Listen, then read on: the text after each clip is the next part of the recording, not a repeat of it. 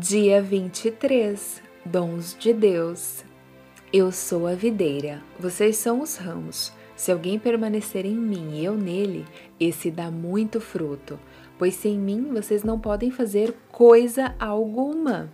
João 15, versículo 5. Para Deus não existe um dom melhor do que o outro. Todos eles contribuem para a sua causa. Se algum membro do corpo parar de funcionar, todo o corpo será comprometido, não é mesmo? Talvez você nem acredite ter um dom de Deus, mas creia, você possui. Especialmente se você já é batizada, pois você nasceu de novo pelas águas do batismo. Após esse ato público de aceitação pelo nosso Senhor Jesus Cristo, é impossível não ter sido habilitado com pelo menos um dom. Ele é quem é o provedor de todos os dons e os dá com alegria para usarmos em sua obra. Você pode ter o dom de pregar, cantar, servir, orar, ouvir. Não importa a quantidade de dons que você possua, mas sim o que você faz com esses presentes que Deus te deu. E além desses dons pessoais, você receberá o fruto do Espírito, que é amor, alegria, paz, paciência, amabilidade, bondade, fidelidade, mansidão e o domínio próprio. Está lá em Gálatas 5, no versículo 22.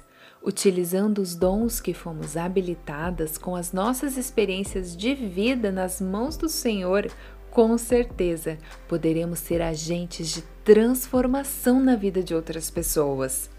O segredo é se manter ligado à videira viva, verdadeira, que é Jesus Cristo. Nele seremos alimentadas, receberemos o seu amor para podermos gerar saborosos frutos. Vamos orar? Oração de gratidão. Pai, obrigado por derramar o teu poder, o teu agir em minha vida.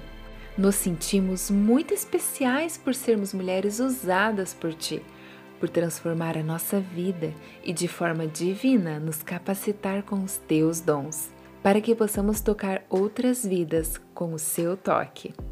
Oração de pedido. Senhor, sabemos que não servimos ao Senhor como deveria. Pedimos que molde o nosso coração para o Teu querer nos ajude, Senhor, a identificar os dons que temos e a usá-los poderosamente em Sua obra. Em nome de Jesus. Amém.